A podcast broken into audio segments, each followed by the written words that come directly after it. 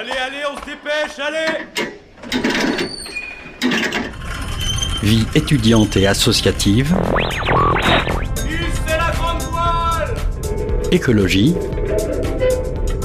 Il y a pas de voile, abruti. Politique, culture et société, Immersion dans 10 secondes et parfois un soupçon de sport.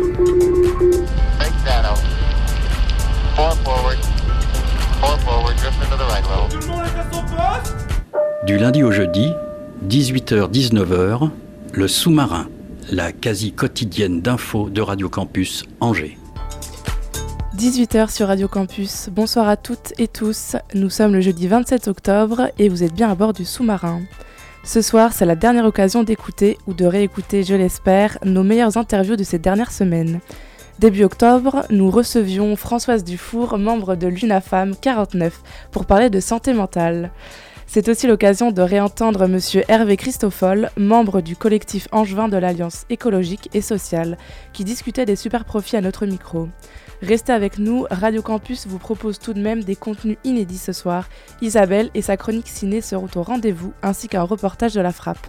Allez, c'est parti pour une heure de navigation ensemble.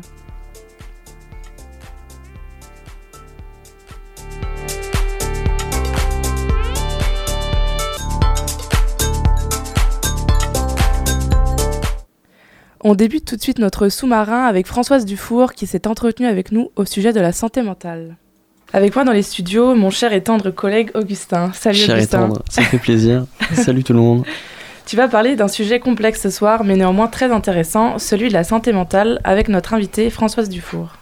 Exactement. Dans le cadre de la semaine euh, d'information sur la santé mentale, donc on va parler de ce sujet. L'OMS, donc l'Organisation mondiale de la santé, elle donne une définition de la santé mentale qui correspond donc à un état de bien-être qui nous permet d'affronter les sources de stress de la vie, de réaliser notre potentiel, de bien apprendre et de bien travailler, ainsi que de contribuer à la vie de la communauté. Donc cette définition, elle se base sur la notion de, bien-être. Euh, L'exposition qui ouvre demain, qui donc a un vernissage demain d'une exposition photo euh, du photographe Arnaud Rouanet, qui a pris en photo pendant huit mois euh, le personnel hospitalier et certains malades euh, dans son département dans le Moyenne. Euh, sans ce reportage, qu'est-ce qu'il a cherché à montrer? Est-ce qu'il a cherché à montrer le bien-être, la maladie, l'espèce de transition qu'il peut y avoir entre les deux, ou l'inverse, ou les deux?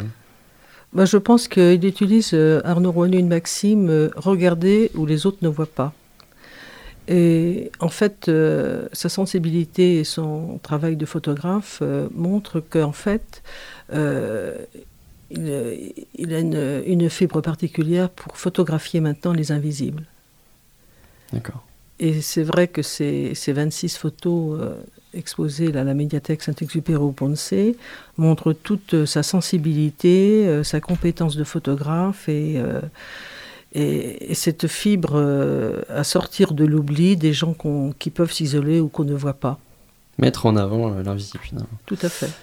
La santé mentale, alors que pourtant la santé mentale c'est un sujet qui nous touche tous, euh, pour reprendre encore une fois l'OMS décidément, un huitième des gens sur la planète Terre sont sujets à ces problèmes. Donc soit on est sujet à des problématiques de santé mentale, soit on connaît quelqu'un, soit on voit, voilà, forcément ça nous touche. Comment ça se fait qu'on n'en parle pas plus? Est-ce qu'il existe un peu un tabou, sur cette problématique selon vous? Vous savez, euh, il y a un temps qui est pas si loin où, euh, quand on parlait de folie ou de fou, euh, ça paralysait, ça tétanisait les gens de peur, le peur du fou, le peur de celui qui n'a pas un comportement comme tout le monde.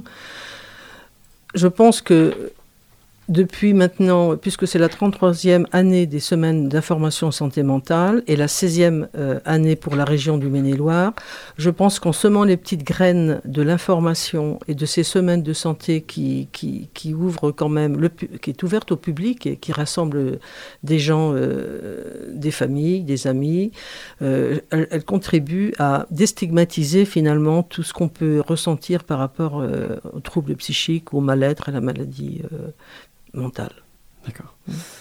Euh, Marion Chadebec, qui est donc la directrice de, de la médiathèque du Pont-de-Cé, dans un article pour Ouest France euh, récemment, elle explique que l'objectif derrière ces semaines de l'information, c'est donc déjà non seulement c'est de donner euh, de la visibilité à ces problématiques, mais c'est aussi de déconstruire l'image qu'on peut avoir de la santé mentale en général. Vous avez commencé à en parler. Pour vous, qu'est-ce qu'il faut déconstruire par rapport à cela, par rapport à la santé mentale Ce qu'il faut dé- déconstruire, euh, ce sont justement tous ces clichés, toutes les représentations, tous ces préjugés. euh, euh, paniquer aussi quand il y a un fait divers malheureux récupéré d'une façon négative par la presse, donc il, est, fou, donc il est dangereux, alors qu'en fait la plus grande souffrance, ce sont ces gens-là qui la ressentent. Pour déconstruire, il faut en parler. Il faut en parler, il faut euh, apprivoiser, élargir un public pour que les gens viennent s'informer. euh, euh, c'est le but aussi des semaines en santé mentale. Et, et donc, quand même, je voudrais vous préciser, c'est tout un collectif de santé mentale angevin qui construit ces, semaines depuis le mois de janvier. Où les, les- vraiment les piliers de ce collectif, c'est l'hôpital, le Sésame, le service de santé publique d'Angers, l'UNAFAM, le, le CRESPI, qui est quand même le centre régional de ressources en- pour le handicap psychique, des deux associations d'étudiants, la MGEN, euh, les résidences Olonne et euh, Oxygem, qui est, un, qui est une structure de- d'entraide mutuelle de, de malades psychiques. Euh, L'exposition, elle a un nom qui est plutôt que je trouve tout à fait intéressant. Soigner, c'est être là. Euh, ce titre, il va soulever une thématique qui, qui est très importante parce qu'il y a plusieurs types de soins. Le soin qu'on connaît classiquement, c'est euh, bah, j'ai euh, une grippe, je me soigne, j'ai plus de fièvre, etc. Il y a le fait de, la prévention derrière le soin. Il y a aussi le, le fait de prendre soin. Et car les maladies de santé mentale, notamment les plus graves, ne peuvent pas guérir. On peut euh, diminuer les effets, voilà, temporiser les excès, les vagues, mais on ne peut pas les guérir. Donc ici, le but pour les aidants ou pour euh, le personnel médicaux et paramédicaux, ça va être d'accompagner, euh, donc ils se rejoignent là-dedans, d'accompagner le patient. Comment tous ces gens-là, que vous pouvez côtoyer euh, à l'UNAFAM notamment, ils vont accepter ce type de soins, les limites et aussi les possibilités que ça va offrir? Bah, vous savez, dans la, maladie psychique, déjà, la chose la plus, importante, c'est que le souffrant, l'usager, le malade, il accepte sa maladie. Euh, donc il y a toute une graduation, il y a cette acceptation, surtout quand on- les troubles psychiques sont sévères ou graves, c'est très très long à accepter. Après, il y a tout le travail euh, des équipes soignantes euh, et du, psychiatre, bien sûr, à, argumenter, à convaincre la personne qu'il a besoin de soins. L'accompagnement euh, médical et thérapeutique est très important, mais pas seulement. L'accompagnement après les hospices euh, et l'accompagnement de la famille. Et les familles sont toujours les, les aidants et les- en première ligne aussi. Hmm. Donc il est très important d'avoir une alliance euh, avec tout ce monde-là. Faut vraiment avancer ensemble pour, que le, pour optimiser finalement le- la guérison ou, euh, ou l'amélioration de l'état de, de la personne. C'est-à-dire offrir au malade, enfin, lui expliquer qu'il est en situation où on peut l'aider, mais pas non plus le mettre en position où c'est un marginal, et essayer de l'incorporer aussi. euh, c'est peut-être une thématique aussi. euh. Oui, parce que, euh, bon, quand même, le, le but, c'est c'est- c'est le rétablissement. Mm. Le rétablissement, alors c'est vrai que les, les- les maladies psychiques sont très différentes, mais c'est le rétablissement, c'est l'accompagnement et c'est l'acceptation euh, et l'accom- l'accompagnement humain. Justement, on le voit très bien dans, dans, dans le reportage photo, on voit que l'humanité des soignants et le dévouement des soignants, Mm. très important. Ouais, c'est assez limpide euh, sur les photos, c'est Ouais. très très bien représenté. euh. Oui, c'est très important. Dans cette exposition, justement, ça met aussi en avant l'invisibilité. Mm. Vous en parliez tout à l'heure, dont peut être victime ce secteur. Euh, cette invisibilité, elle vient aussi de l'investissement public. Qui est décroissant euh, pour les secteurs de la psychiatrie et de la psychologie. Euh, comment vous euh, et les professionnels que vous côtoyez, que vous avez côtoyés, ils ressentent ce manque d'investissement de la part du service public? C'est un petit peu, ça va être peut-être un petit peu difficile à dire parce que il y a des gens en souffrance à l'hôpital. Les soignants en souffrance, c'est ça voilà, Voilà, et doublement, je veux dire, on peut avoir peut-être des soignants en souffrance aujourd'hui avec le, le peu de budget, le peu de moyens qu'ils ont euh, pour travailler dans, dans des bonnes conditions. Donc c'est vrai qu'en tant que famille, on, se- on se dit, on a notre, notre proche qui est hospitalisé ou qui est en soins, et il est avec des gens qui souffrent aussi, parce Mhm. que c'est difficile la psychiatrie, Mhm. c'est difficile. Et puis, ça, la- travailler dans la psychiatrie, ça, ça demande un espace mental et un espace psychologique Mhm. euh, important parce que sinon on n'est pas. euh, euh, est-ce que, quel investissement pour vous ça serait nécessaire pour permettre une meilleure prise en charge des patients euh, en tant qu'aidant, en tant que famille? Eh bien, euh, ça c'est un peu le, ce que les familles l'UNAFAM nationale réclament, et tout, parce que l'UNAFAM est implantée dans chaque département. Ce qu'on demande, nous, bien sûr, il y a l'hospitalisation, le traitement qui est souvent chimique et tout, mais ce qu'il faut, c'est de l'accompagnement humain, l'accompagnement après l'hospitalisation, un accompagnement euh, qui est très important parce que rien ne remplace l'humain. Donc valoriser des structures euh, qui peuvent aider les patients. euh, Oui, et puis de l'accompagnement, si, si la personne euh, malade a la possibilité de, de revenir chez lui, qu'il y ait un accompagnement humain, quelque chose. Parce que souvent, quand on a son proche, on est interpellé beaucoup. Mm. Hein. Et, et donc, euh, il manque parfois, vous voyez, ce maillon entre l'hôpital euh, et euh, la famille ou les proches. Il y en a, mais il n'y en a pas assez. C'est comme à l'hôpital, il n'y a pas assez d'humains, il n'y a pas assez de moyens. Du coup, on, on parle de l'accompagnement. C'est vrai qu'à chaque prise en charge de patient, à chaque patient, il y a des aidants autour. C'est de sûr. façon systématique. Euh, donc, vous travaillez pour l'UNAFAM, je répète, donc l'Uni- l'Union nationale des familles et amis de personnes malades ou handicapées euh, psychiques. Euh, ou vous êtes bénévole, mais voilà. Quelle forme elle peut prendre cet accompagnement pour les aidants? Pour les aidants, l'accompagnement, l'ac- l'accompagnement, elle se fait surtout au niveau de l'association par. C'est plutôt pour soulager la souffrance des familles, quoi. Parce que euh, l'association UNAFAM, son rôle, c'est l'écoute, recevoir les gens, euh, proposer des groupes de parole. euh, Après, quand les gens veulent devenir bénévoles, on représente quand même les familles dans toutes les institutions de la démocratie sanitaire. L'aide, nous, la- l'aide, nous les familles, on, on attend l'aide finalement des structures médicales et, et paramédicales Ouais. et, et de l'accompagnement. hein, euh, Donc c'est une forme d'accompagnement psychologique et de, de soutien de se regrouper ensemble parce qu'on connaît les mêmes difficultés on peut Oui. discuter ensemble. Quoi. Oui, il y a une solidarité et le fait que qu'on évoque ensemble les, parce qu'on, nos expériences, euh, ensemble on va plus vite, on va plus loin euh, parce que euh, c'est l'intérêt des associations d'aide. On est des aidants quelque part aussi.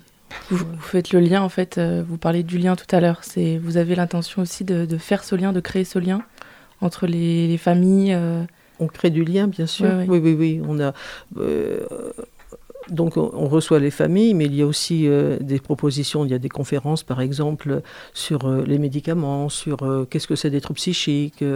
c'est, par exemple, mon enfant après moi, quand je serai plus là. Mhm. Et donc, c'est, c'est quand même très dynamique. Et, et bah, les, les- les familles se posent beaucoup de questions. Donc, euh, il, faut, il faut aussi euh, soulager cette anxiété. Est-ce qu'il existe des structures pour des, des jeunes, donc mineurs ou majeurs, mais voilà, plutôt des jeunes, qui ont des membres proches de leur famille euh, qui souffrent de troubles euh, de santé mentale, que ce soit des parents ou même des, des frères et sœurs des- Il y a des, des structures spécialisées pour ça? Mais moi, ce que j'en connais, les structures spécialisées, euh, il y a- y, l'hospitalisation à Roger Misès à l'hôpital d'Angers, hein, pour, qui était aut- autrefois dans- inclus dans, dans l'hôpital du Sésame, maintenant c'est à Angers. Pour les malades psychiques, c'est l'hospitalisation. Après, c'est les, les accompagnements par les CMP, hein, euh, avec psychologues et psychiatres. Après, euh, moi, je vous parle plus des, des malades psychiques. Pour les, les- les troubles cognitifs, c'est différent. Oui, Là, sûr. il y a des IME, il y a des institutions différentes. Et puisque dans les santé mentales, il rentre aussi les- tous les troubles autistiques, euh, les troubles Oui. de trisomie, etc. Oui. Mais c'est un autre, c'est quand même volet. un autre domaine. euh, Oui, oui, oui. Est-ce que pour vous, euh, la, la- la place de l'aidant dans la société et même euh, au sein de, de la prise en charge, elle devrait être mieux reconnue ou pas par des aides euh, financières, psychologiques, administratives que ce- par rapport à ce qui existe déjà? Qu'est-ce qui pourrait... On en parle de plus en plus des aidants. hein. La semaine dernière, je crois qu'il y avait un débat au 400 de coups avec un cinéma, sur- avec un film sur ce thème-là. C'est ce- Euh, c'est ce soir. C'est ce soir. C'est oui. ce soir, ouais, j'allais en parler à la fin. Ouais, ouais, carrément, Ce soir, c'est non, c'est tel que Shelter. C'est Ah le- oui, Shelter. c'est Ah, c'est... C'est c'est- c'est l'éco-anxiété ce soir. Oui. Mais euh, les aidants, euh, je, je crois que on en parle de plus en plus des aidants. Euh, je pense que les aidants, ils ont besoin de soulager, mais de l'extérieur finalement, avec de l'accompagnement pour, leurs, pour leurs proches. Parce que bon, il y a des... Ça bouge quand même, ça bouge, je vous dis, ça, c'est comme quand on parlait de, la maladie mentale, euh, ça bouge, ça avance, on en parle plus, les, aid- les aidants, on en parle plus, on parle des pères aidants aussi. Les pères aidants, il y aura une conférence sur les pères aidants faite par le CREPSI euh, le 11 octobre à la salle du Utreau. Et euh, c'est aussi intéressant, les pères aidants, c'est une structure qui est, qui est là pour venir en aide aux malades psychiques. Quoi. Ils viennent aider pères aidants, euh, c'est très, très en vogue euh, actuellement. Et il y, a une- il y a une évolution depuis quelques années, du coup, euh, c'est ce que vous décrivez Une évolution positive où on parle plus de ce genre de sujet, on accompagne plus Oui. les malades et les aidants. Oui, je pense quand Ça même que ça évolue. Ça évolue jamais au rythme qu'on désire, mais ça évolue quand même parce que vous voyez, le, le- bon, bien qu'on essaie de briser le tabou. euh, et puis je pense aussi que la société telle qu'elle se présente aujourd'hui, qui est quand même assez anxiogène, et puis les crises euh, du Covid et la crise cli- climatique, fait que les gens ont peut-être été plus impactés encore par les troubles psychiques ou les troubles anxieux. Et en fait, euh, vous parliez tout à l'heure des, des stats de, de santé. Moi, j'ai 1 sur 5 sur le monde pour les maladies psychiques. Et pour les jeunes en France, les dernières stats, c'est 1 sur 3. Ah ouais Eh ben l'OMS ment, les amis. Elle a peut-être pas fait ses mises à jour. je, sais, je sais pas. Et on parlait d'accompagner, excuse-moi, les familles pour aussi euh, euh, enlever un certain poids. Est-ce qu'il y a aussi, vous constatez peut-être une lourdeur administrative euh, Oui, oui, oui. Parallèlement, c'est vrai que c'est- très lourd aussi administrativement parce que, euh, attendez, quand, quand la maladie psychique est reconnue, il y a tout un parcours administratif très lourd pour faire une demande à l'MDA. Mm. euh, pour- Il y a aussi le problème du logement qui est soulevé dans Ouais. les semaines de santé mentale parce On que l'impact du logement est très important. euh, pour que le- le- la personne ait une adresse et un logement, un logement adapté à son état aussi. Bah, J'allais en, parler. Euh, quand on regarde le programme Oui. de la semaine d'information sur la santé mentale, euh, on peut voir une animation de bibliothèque de livres vivants. Donc en fait, c'est une espèce de mini-conférence de quelqu'un qui partage euh, le, le- le contenu d'un livre, c'est ça? Non, c'est pas ça. Alors, la bibliothèque des livres vivants, ça- se fait dans un cadre assez intimiste. D'accord. Donc, le lieu, c'est souvent la, bibli- la bibliothèque. Et Voilà, là, ce sont des, des usagers, de, des, des gens qui ont été, je préfère dire des usagers que des malades, des usagers, ou ça peut être aussi euh, de la famille, qui va euh, évoquer son expérience d'usager ou de d'aidant, justement. Et ce livre, euh, pendant peut-être 5-10 minutes, parle. C'est un livre vivant, debout, qui parle, lieu que ce soit un livre écrit. Pour apprendre par, par la- les, les interactions entre nous plutôt que par les livres, c'est ça? Oui, et puis c'est surtout chacun rend compte de son expérience. C'est un livre vivant. Au lieu de, de lire le livre, l'expérience de la personne, elle est oralisée en fait. D'accord. Et donc, euh, cette euh, bibliothèque de livres vivants, la thématique principale, c'est le logement. Euh, vous avez commencé à en parler tout à l'heure. En quoi le logement, c'est une problématique importante dans le cadre de la santé mentale? Bah, je crois que c'est déterminant la qualité du logement et je pense qu'on en a été beaucoup plus conscient lors du confinement. La qualité du logement et son environnement, euh, c'est quand même important pour avoir une bonne santé mentale. C'est-à-dire que ça nécessite un accompagnement. Par... Il faut des, un, un type d'aménagement particulier pour les personnes qui souffrent. euh, Eh bien, euh, c'est pareil, là, il y a tout un panel. hein. L'hôpital, par exemple, propose des dispositifs pour, pour des malades. Il y a aussi des, des, comment vous dire, euh, une résidence à Angers qui s'appelle la résidence Olonne, qui a donc euh, en hébergement des, des malades psychiques. Avec, euh, et euh, cette- d'ailleurs, cette résidence sera, sera ouverte en porte ouverte. euh, ce week-end euh, bientôt, porte ouverte de ça, le, le 14 à 17h le 20 octobre. Allez euh, Et donc ça, les, les familles sont très demandeuses de ces résidences de l'Aune, ou enfin ce type, de résidence, parce que ce sont vraiment des, ré- des appartements adaptés Mm. avec des personnes qui sont là euh, pour cadrer, pour, euh, pour faire du lien justement. Ils sont pas, permet de- ils sont pas tout seuls quoi. Oui, ce qui permet de soulager aussi la famille. Voilà, coup. on est très demandeurs et c'est vrai que bah voilà, on aimerait en avoir un peu plus. Alors, mais il y en a d'autres, un type de logement. euh, L'hôpital euh, propose d'autres logements. euh, on peut aussi habiter dans son logement tout seul. mais bon, moi, j'ai cette expérience, mais bon, faut passer Mm. souvent. Ça fait plusieurs fois que vous, vous évoquez le, le- le Covid et les, les crises de, de confinement. Voilà, c'est le mot que j'ai cherché. Mm. Euh, Est-ce que ça, vous avez pu observer une amélioration des liens entre aidants et malades ou ça a détérioré ou Qu'est-ce que ça a changé un peu les confinements? Ben, il, il est possible que, que cette, cette crise sanitaire a pu faire émerger un peu plus d'anxiété chez les gens qui avaient au préalable déjà des troubles psychiques. Mais pas seulement. Il y a toute une population aussi euh, qui n'était pas connotée en, mala- en troubles psychiques, où l'éco-anxiété s'est vra- vraiment développée depuis le confinement. Et puis, oui. Moi a j'avais une question euh, peut-être un peu plus personnelle, mais euh, enfin si c'est pas indiscret, mais comment est-ce que vous personnellement vous êtes, euh, vous en êtes venu à vous, vous engager au sein de l'UNAFAM? Alors moi, je me suis engagée au sein de l'UNAFAM parce que j'avais mon fils qui était étudiant, et puis euh, un jour, euh, voilà, le, le tsunami est arrivé. Et, et donc c'est très toujours ce, ce parcours, c'est difficile parce qu'on ne sait pas ce qui nous arrive, même nous les parents, euh, ça nous tombe sur la tête. euh, bon.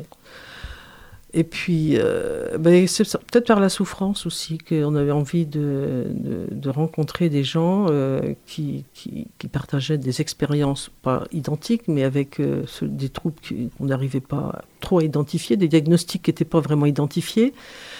Et ça fait 22 ans déjà. Et donc, voilà, donc ça, a été parce que j'ai été concernée en première ligne, C'est ce qui est inscrit sur le site d'ailleurs, que les bénévoles euh, ont un membre. euh, souvent. Oui, Ouais. oui, oui, oui, oui, oui, oui. Merci beaucoup. Merci beaucoup pour euh, notre entretien. Pour rappel, donc les semaines de l'information sur la santé mentale, c'est du 10 au 23 octobre. Donc euh, il y a des conférences, des portes ouvertes, euh, du partage d'expériences à travers les livres ouverts.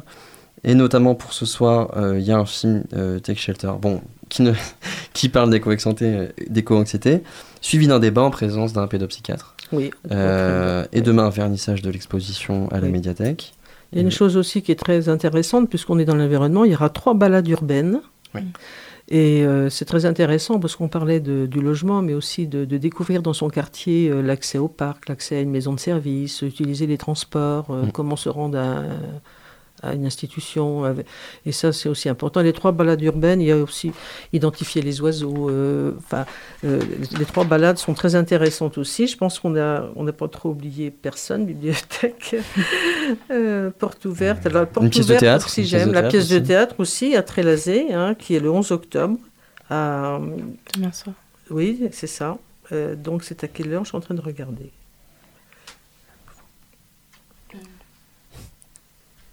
À 20h. 20h. voilà. Merci beaucoup. Merci beaucoup. Sans plus attendre, une pause musicale sur le 103 FM.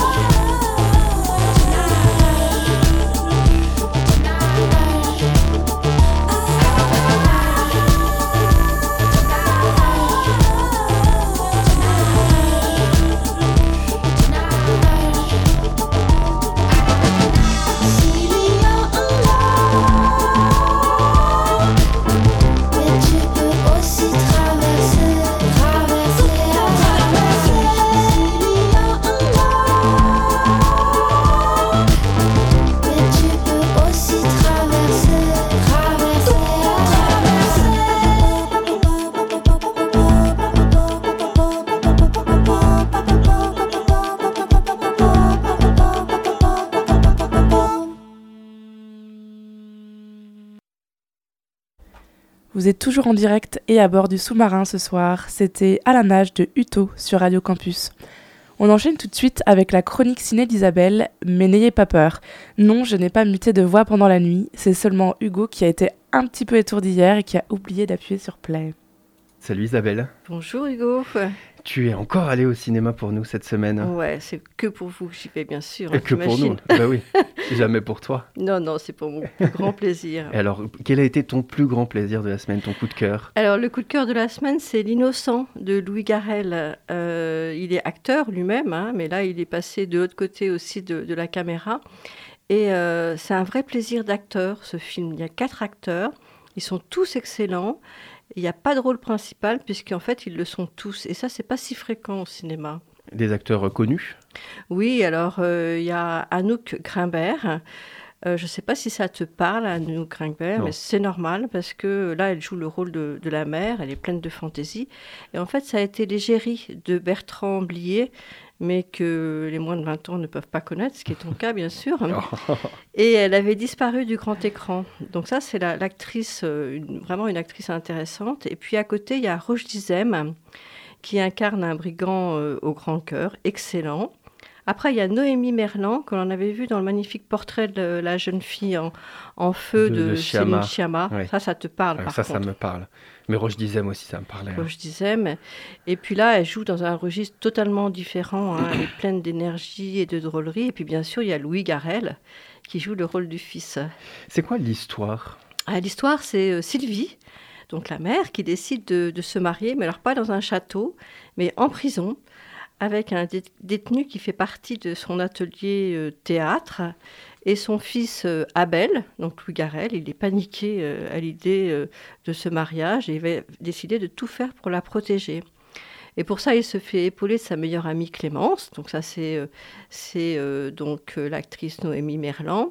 Et c'est traité euh, comme un polar, mais pas un polar classique, un peu, un peu à la pied nickelé. Hmm. Et puis c'est aussi une comédie sen- sentimentale. Donc on passe vraiment du rire à l'émotion.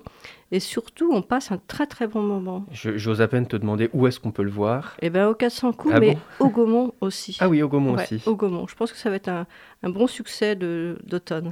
Eh bien, courez-y, chers auditeurs et auditrices de Radio Campus Angers. Quels sont les autres films que tu as vus cette semaine? Alors j'ai vu euh, EO. Alors la traduction c'est Ian. Ah oui, Oui. Le bruit de l'âne. Le bruit de l'âne, c'est un film euh, ovni. Et là, l'acteur principal, c'est un âne. Donc c'est EO, il a des yeux mélancoliques qui nous, qui nous regardent et il va passer de, de main en main comme ça, pas souvent pour le meilleur. Et ce film est une fable, une métaphore, un pamphlet contre la maltraitance animale. Euh, EO, c'est en quelle langue? C'est du euh, polonais. C'est du polonais. Ouais. Euh, pour- pourquoi est-ce que tu parles d'ovni? Eh bien parce que euh, c'est à cause de la mise en image qui est très très originale. Il y a des scènes euh, fantasmagoriques absolument magnifiques. L'utilisation des couleurs euh, comme le rouge qui flambe la pellicule comme un- une forêt en feu est absolument extraordinaire. Il y a une bande son obsédante qui titille vraiment nos oreilles, hein, vraiment qui les maltraite presque. Et euh, voilà, en fait, c'est la façon du réalisateur polonais Jerzy Skolimowski, qui n'est pas un perdreau de l'année, il a 84 ans, Ah oui. Et de nous faire ressentir la, la violence subie par Eo. C'est un film quand même exigeant, déroutant, mais vraiment à voir. Et d'ailleurs, il a eu le prix du jury à Cannes. Ah oui, donc un, un très grand film. Et euh, une fois n'est pas coutume, euh, quelles sont tes recommandations séries cette semaine? Eh ben, c'était pour te faire plaisir, Hugo. Ah oui. me- J'aime aussi beaucoup les films, Isabelle. Ben oui, comme je me... c'est pour ça que je me suis penchée là-dessus, mais sans trop de difficulté, parce que j'ai vu Les Papillons Noirs, euh, qui est visible sur la plateforme Arte, mais aussi sur Netflix. Aussi sur Netflix. Ouais. Et c'est l'histoire d'un tueur en série vieillissant qui reçoit le, le besoin euh, de livrer ses souvenirs à un jeune écrivain, Mon acteur favori va arriver maintenant dans la phrase. Niels Arestrup. Ah oui, formidable. Il est méchant comme Ah oui. d'habitude. Je déteste. Il a sa beau avoir un regard bleu, clair, il est très très méchant et toujours aussi inquiétant. Ouais, moi aussi, j'adore. Dès dès que je le vois à l'affiche, j'y vais. Ah oui. Peu importe. et en face, il y a Nicolas Duvauchel qui a vraiment pris de, de l'épaisseur, je trouve. Euh, mais pas forcément physiquement, hein, même si c'est vrai qu'il est plus costaud. Et un homme blessé, il est excellent hein, aussi. C'est un thriller noir, sensuel, violent et euh, vraiment brillamment mise en scène. Alors, j'ai pas tout compris, mais je sais que tu vas le voir, tu vas pouvoir me- m'expliquer hein, euh, Et, la et- fin. et pourtant, t'as aimé. Comment? Et pourtant, t'as aimé. Et Sans pourtant, tout- j'ai adoré. Sans, Vraiment. tout- sans tout comprendre. Sans tout comprendre, mais c'est peut-être pour ça aussi. Comme Vraiment. quoi, laissons-nous porter par les histoires des films et des séries. Ne cherchons pas à tout mentaliser. C'est comme ça qu'on apprécie. Merci beaucoup, Isabelle, pour cette chronique. Et puis, on se retrouve la semaine prochaine. Oui, à la semaine prochaine. Merci. Salut. 18h-19h, le sous-marin sur Radio Campus Angers. On continue avec notre deuxième interview de la soirée. Augustin avait reçu Hervé Christoffol pour discuter des super profits. Hervé Christoffol, euh, membre du collectif Angevin de l'Alliance écologique et sociale, par ailleurs membre du bureau du SNESUP FSU, le syndicat national de l'enseignement supérieur. Je te laisse la parole. Et oui, nous allons parler aujourd'hui de super profit. Euh, le 30 septembre, le collectif Plus Jamais Ça, Alliance écologique et sociale de Angers, a organisé une action d'échange à la gare d'Angers sur la taxation des super profits. Pour nos auditeurs et nos auditrices qui ne sont pas forcément renseignés à ce sujet, les super profits, en simplifiant euh, ce que c'est, vous allez me corriger, ce sont les profits générés par les très grosses entreprises pendant la crise du Covid et euh, ce qui a suivi avec la guerre en Ukraine. Des entreprises, grâce à Monsieur cette Christoffol acquiesce. Tant c'est bien. Tant mieux. Euh, ces entreprises, grâce à la crise, se sont considérablement enrichies et de ce fait ont vu une grosse augmentation des dividendes versés à leurs actionnaires pendant les années 2021-22. Et c'est ce qui a buzzé, entre guillemets, quand on a vu les chiffres de certaines entreprises, Total, AXA et plein d'autres. Vous avez pu rencontrer des angevins qui vivent la crise de façon tout à fait concrète. Quel regard ils portent sur ces super profits? Alors, euh, euh, en effet, on a, souhaité aller à la, rencontre des Angevins pour euh, déjà leur proposer une affectation possible de ces super profits pour accélérer finalement la transition écologique et le fait aussi qu'elle soit socialement juste. C'est ça, en fin de compte. l'ambition de l'Alliance écologique et sociale, hein, qui regroupe sur Angers six syndicats et six assos. Euh, dans les syndicats, on retrouve euh, la CGT, la Confédération paysanne, la FSU, l'UNEF, l'UNEL euh, et Solidaire. Et dans les, dans les associations, il y a Greenpeace, il y a Attaque, euh, Extinction Rebellion, euh, Justice Climatique Angers. Voilà, donc des associations plutôt... euh, Progressistes. voilà, pro- oui, de- et puis surtout avec une volonté de défense de l'écologie et de promotion voilà, de, de la Faire de transition. l'écologie euh, politique. voilà. Et, euh, et pendant, parce que pendant longtemps, on a opposé finalement euh, justice sociale et justice euh, écologique. En disant, voilà, on peut pas euh, aujourd'hui, euh, par exemple, euh, mettre beaucoup de filtres sur les cheminées qui polluent parce que ça serait trop cher et du coup, ça, les entreprises ne seraient pas assez compétitives et du coup, ne pourraient pas emplo- employer autant. Donc voilà, en permanence, le patronat et le gouvernement, d'ailleurs aussi pendant longtemps, ont opposé, c'est ça, pro- progrès social et progrès écologique. Aujourd'hui, nous, on pense que c'est complètement lié et que du coup, euh, bah, il faut euh, mener euh, les luttes de front. Quand vous êtes allé Saint-Lô, que vous ont dit les angevins et les angevines que vous avez rencontrés? Alors, euh, certains étaient assez enthousiastes, surtout que ce qu'on leur proposait, euh, c'est d'affecter une partie donc de ces super profits, notamment euh, à, à la baisse des tarifs du train du quotidien et des transports en commun. L'idée, c'était de les sensibiliser ou c'était de leur faire entendre, ou c'était de, de- de récupérer leurs idées? Quel, quel était l'objectif de ce temps d'échange? Eh ben, c'était déjà de voir euh, est-ce qu'ils croyaient possible le fait, en effet, de baisser les tarifs du train, par exemple, euh, et de baisser euh, le tarif des transports en commun.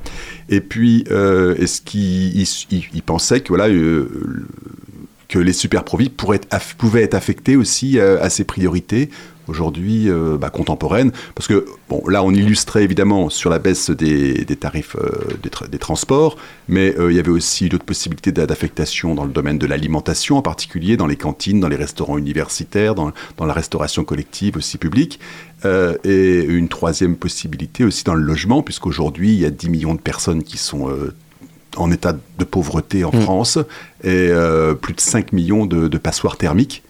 Euh, voilà, et donc euh, il y, a- il y a une urgence à, bien sûr, à, rénover ces bâtiments.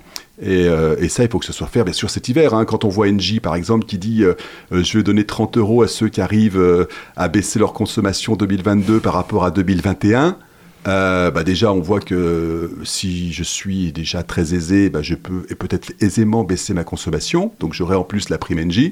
Alors que si je suis déjà dans une passoire thermique et que déjà je compte tous les mois euh, mon, euh, ce que je dépense comme énergie et que j'ai déjà trois pulls sur le dos depuis plusieurs années, euh, en hiver, bah, ça va être plus difficile des fois de baisser la consommation. Pas des pulls. Des cols roulés. Des cols roulés. Par exemple, notamment. Voire des doudounes. Voilà. C'est intéressant parce que vous vous saisissez d'une problématique économique pour en faire un objet de débat et de lutte à la fois sociale et écologique. Euh, c'est important de placer ces trois domaines, donc économie, sociale et euh, écologie, dans, à égalité dans les débats par rapport au super profit, mais aussi euh, tout court quoi, par rapport au débat démocratique. Alors, euh, bah, c'est un chemin. C'est un C'est-à-dire les, les c'est trois une- sont intrinsèquement liés. C'est c'est une ambition. Alors, euh, ça fait peu de temps hein, qu'on qu'on- qu'on les lit. hein. Euh, dans les entreprises aujourd'hui, les décisions, est-ce qu'elles sont prises en fonction euh, d'impacts écologiques et sociaux C'est pas toujours le cas. Les impacts économiques, oui, sont évalués, mais les, autres dimensions, euh, un peu plus difficilement. L'État, ça fait que depuis le budget 2022, qu'il mesure l'impact aussi écologique euh, de l'ensemble de, bah, de, l'affectation de son budget pour, pour l'année suivante. Donc oui, c'est assez récent, hein, euh, cette, cette prise de conscience du fait que ce soit lié. Il est apparu aussi dans les entreprises la responsabilité sociale des entreprises. C'est un truc qui avait permis de. de- Enfin, c'est à moitié du greenwashing, on sait pas trop, mais qui permet de. Oula, c'est mon avis, pardon. Mais qui permet de, de- d'embaucher des gens pour euh, améliorer les services entreprises. euh, pour, Enfin, c'est dans ce. Tout à fait, mais ça va dans le bon sens. hein, euh, mais par exemple, regardez euh, le budget participatif d'Angers. Euh, de la mairie actuellement qui, qui est, euh, enfin qui, est proposé en tout cas au vote des, citoyens, euh, bah, chaque projet, l'in- l'indicateur qu'on donne, c'est son coût. Mais il n'y a pas d'indicateur sur les émissions de CO2, par exemple, du projet que ça permet d'économiser, ou le nombre d'emplois que ce projet permet de générer localement. Donc on le voit, euh, même sur des, euh, des, dimensions comme ça très locales, vous euh, bah, je pense que c'est important voilà, qu'aujourd'hui on, avance sur l'ensemble de ces dimensions et qu'on donne aux citoyens bah, l'ensemble des impacts de l'ensemble des projets qui, sont, proposés. Une des problématiques centrales derrière ces, ces super profits, c'est que cet argent, issu du travail et ou de, l'achat, de la consommation de- des Français, revient à une portion extrêmement faible de la population, donc les actionnaires. Euh, est-ce que ce déséquilibre de rapport de force, est-ce qu'il est perçu par les gens avec qui vous avez pu discuter Alors, dès qu'on parle de, nouvelles taxes, euh, évidemment, on a eu des réflexions en disant oui, mais en France, on est déjà le pays le plus euh, taxé d'Europe. voilà, combien Quand on met une nouvelle taxe, en général, on, dit que c'est provisoire et puis finalement, ça dure toujours. voilà. Donc, on a évidemment hein, tout un, des, des, euh, des positions qui sont euh, anti, anti-taxes, anti-impôts, etc. Bon, mais là, il faut voir que quand même sur les super profits, euh, voilà, c'est quand même assez, euh, on pourrait dire qu'il y a un consensus très large hein, qui va du, du FMI euh, à l'ONU, euh, aujourd'hui même euh, l'Union, la Commission européenne, euh, des, pays- des pays qui sont qui ont rien de, de, de socialistes comme euh, l'Angleterre euh, ou l'Espagne, l'Italie ont fait des taxes sur les super profits. Il faut voir que les super profits, en effet, ce sont euh, des profits qui ont été générés par la guerre récemment, entre autres, hein, euh, l'augmentation euh, du prix du pétrole, c'est lié, en- entre autres, aux blocus euh, qui, ont été, qui ont été faits et Le aux mesures de, restri- restriction qui ont été imposées à, à- à la Russie. Derrière, il y a de la spéculation. hein, et on voit que les, les entreprises, sans avoir ni fait des gains de productivité, ni investi particulièrement, se retrouvent à doubler leurs bénéfices. Hein, parce qu'évidemment, le, le- le prix, le, le prix s'envole. Donc à ce moment-là, euh, voilà, et, et on voit aussi à l'au- à l'autre bout de la chaîne que les, que, les gens qui doivent payer leur chauffage ou payer euh, leur essence, eux doivent payer plus cher. Donc voilà, il y, a- une légitimité à le faire. euh, qui, ne pénalise pas forcément pas, beaucoup les, entreprises puisque euh, on, compare les profits qu'elles ont fait en plus depuis par exemple 2021 par rapport à celles qu'elles- faisaient, ceux qui faisaient, auparavant donc sur la période par exemple 2013-2019 Euh, vous, vous parlez depuis tout à l'heure euh, de, de, l'énergie, hein, le gaz et l'électricité, etc. En réponse à ça, le gouvernement, aujourd'hui, par l'intermédiaire de Bruno Le Maire, a annoncé qu'ils allaient créer, et je cite, la création d'une contribution temporaire de solidarité. Alors, avec l'article que j'ai sous les yeux, on se rend compte qu'ils se refusent toujours à parler de super profits. Ceci étant dit, ils vont quand même aller taxer les gros producteurs d'énergie euh, fossile. Est-ce que pour vous, ça va dans le bon sens? Ça va dans le bon sens et et je dirais que c'est un premier pas et c'est presque je dirais une première victoire de la part de tous ceux qui se sont mobilisés pour Parce qu'à la cette base, taxe. oui, à la base, c'était quand même une proposition de la Nupes et du. Rassemblement national. Oui, oui, mais je- comme je- encore une fois, c'est une proposition qui a été faite dans de nombreux Bien pays. sûr, oui. Hein, voilà, il faut pas le, faut pas la, re- la- la restreindre à un camp. Hein, c'est une, une mesure de, de justice sociale et écologique. C'est ça qui est, qui est- qui est importante, je pense, euh, à, à défendre. Alors oui, c'est une première victoire parce que Bruno Le Maire, il y a quelques mois, euh, quand il était invité euh, à l'université du MEDEF, disait qu'il ne savait pas ce que c'était que les super profits. Donc euh, là, en effet, il, Heureusement que Radio Campus est là pour le Voilà. rappeler ce soir. Décidément, les médias ont une importance. Donc oui, c'est une bonne chose. Maintenant, le diable est dans les détails, bien sûr. Et vous savez, par exemple, que Total ne paye pas d'impôts en France parce qu'il ne fait pas de bénéfices en France. Voilà. Donc, euh, si on veut taxer ces super bénéfices, d'accord, il va falloir qu'on on aille chercher ce qu'il a externalisé, d'accord, dans des paradis fiscaux. hein, pour, euh, pour, pour, pour ne pas payer justement euh, les, les impôts par rapport à son activité en France. Donc certains pays comme l'Espagne et l'Italie ont contourné ça en disant, nous on va taxer le chiffre d'affaires supplémentaire d'accord, de ces entreprises sur notre pays. Voilà, donc ça, c'est un moyen de le faire. Je ne crois pas que c'est ce que veut faire exactement le, le gouvernement.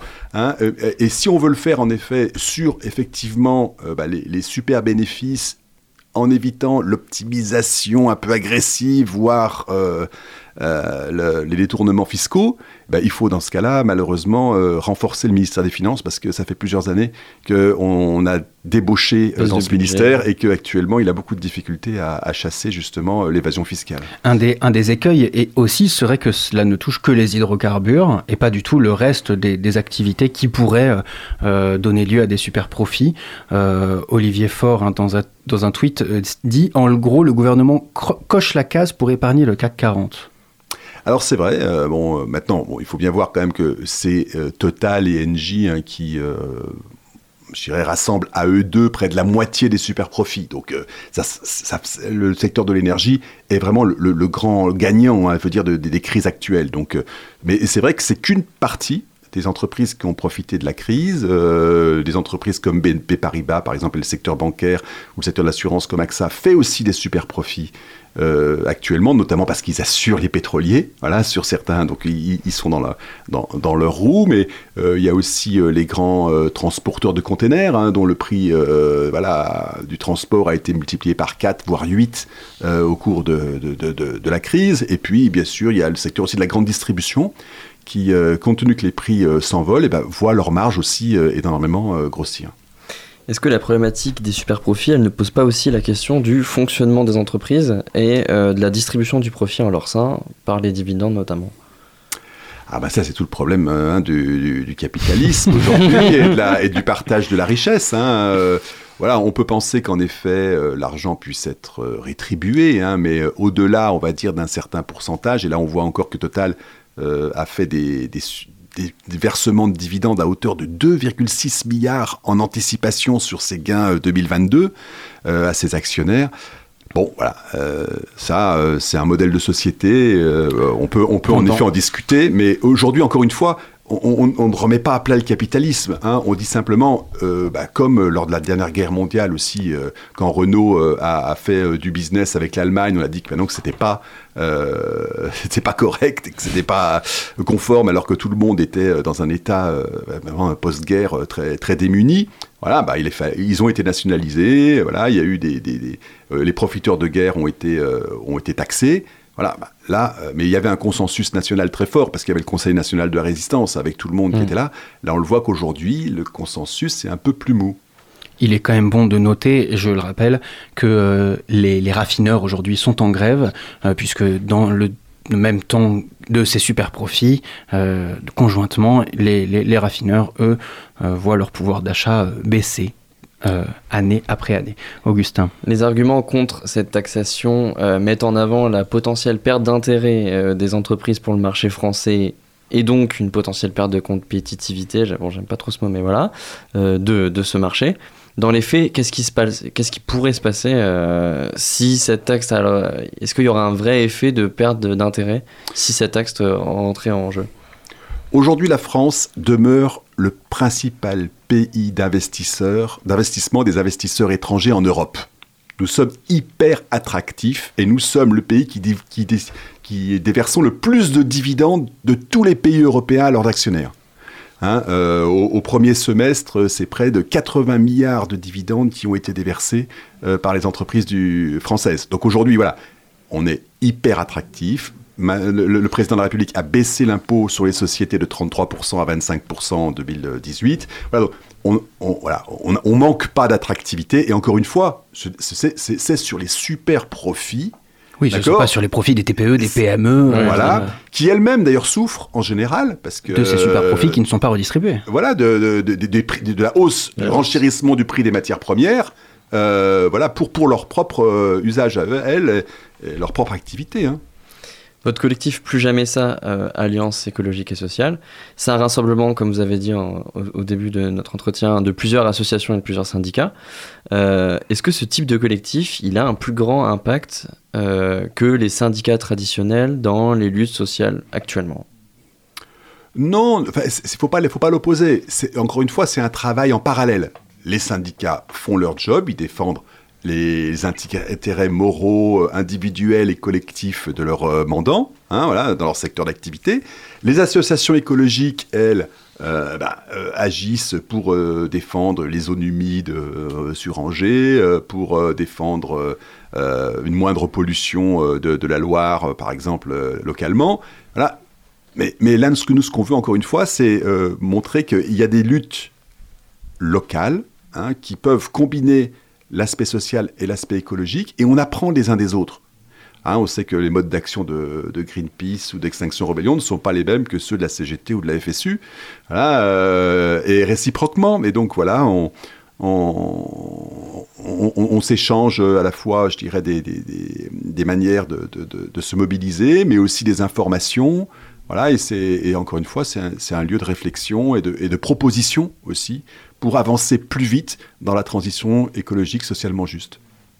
Merci beaucoup, Hervé Christoffel, d'avoir répondu à nos questions. Je le rappelle, vous êtes membre du collectif Angevin de l'Alliance écologique et sociale, ainsi que membre du bureau du SNESUP-FSU, le syndicat national de l'enseignement supérieur.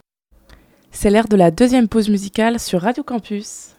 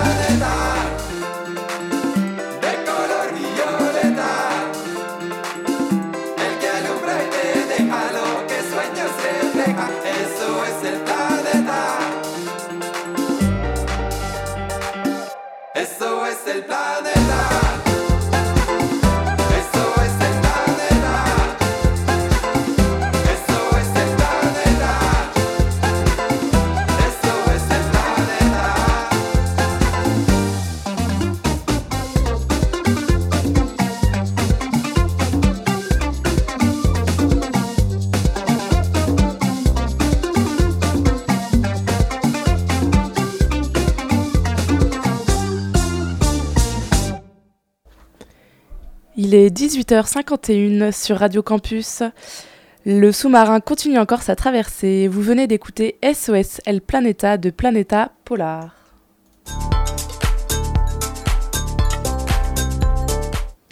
On termine avec un reportage de la Frappe. Michel Boutreux de la radio RPSFM s'est rendu à la sixième édition des journées artistiques et littéraires noyantaises. Les 10 et 11 septembre dernier, il a rencontré l'écrivaine Chantal Rabouan, créatrice de ces journées culturelles. Pensée locale, un enjeu de société. Une émission des radios associatives des Pays de la Loire.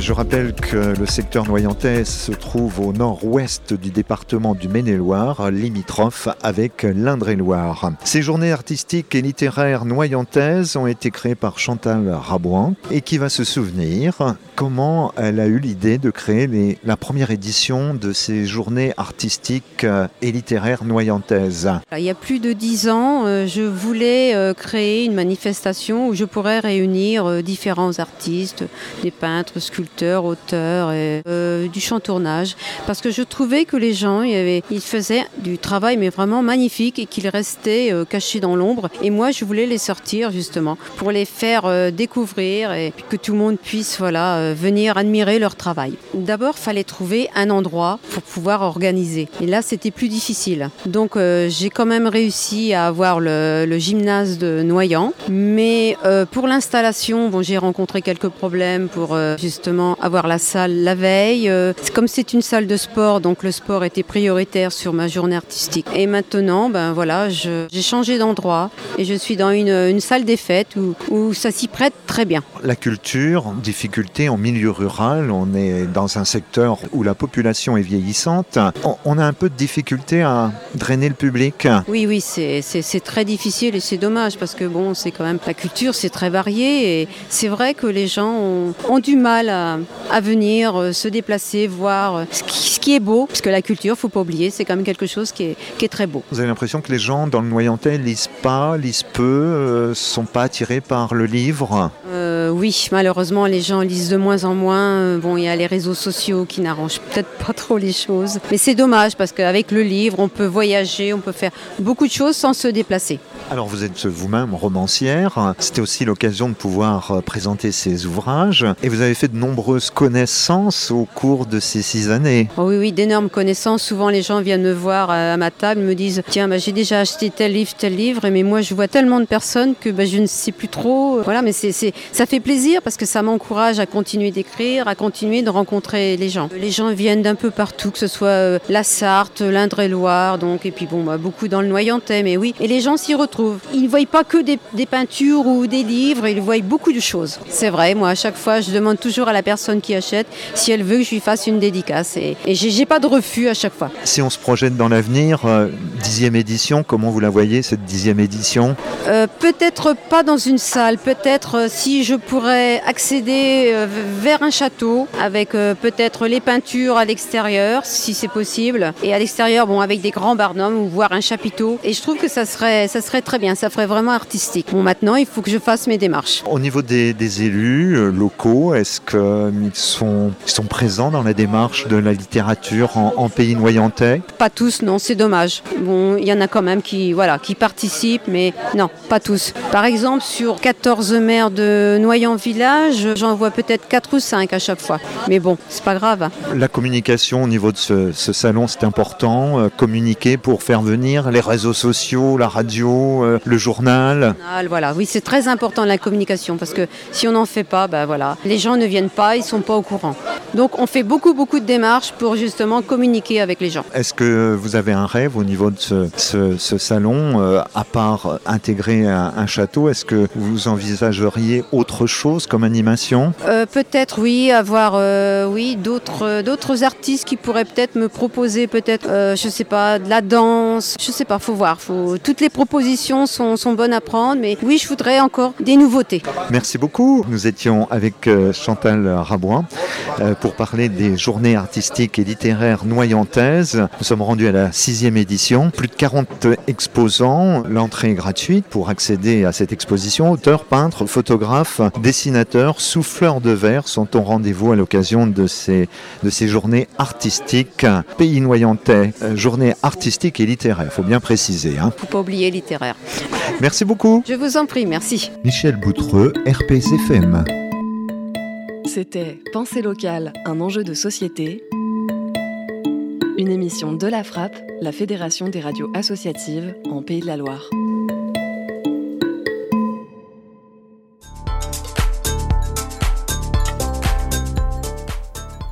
Le sous-marin, c'est terminé pour ce soir. Merci à tous ceux et celles qui nous ont écoutés. Merci à Isabelle pour sa chronique et à tous nos invités. Et merci à Hugo pour son assistance à la technique.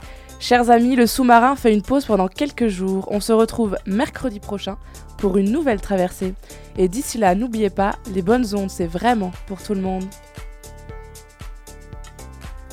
Retrouvez le sous-marin en podcast sur toutes les plateformes et sur le www.radiocampusangers.com.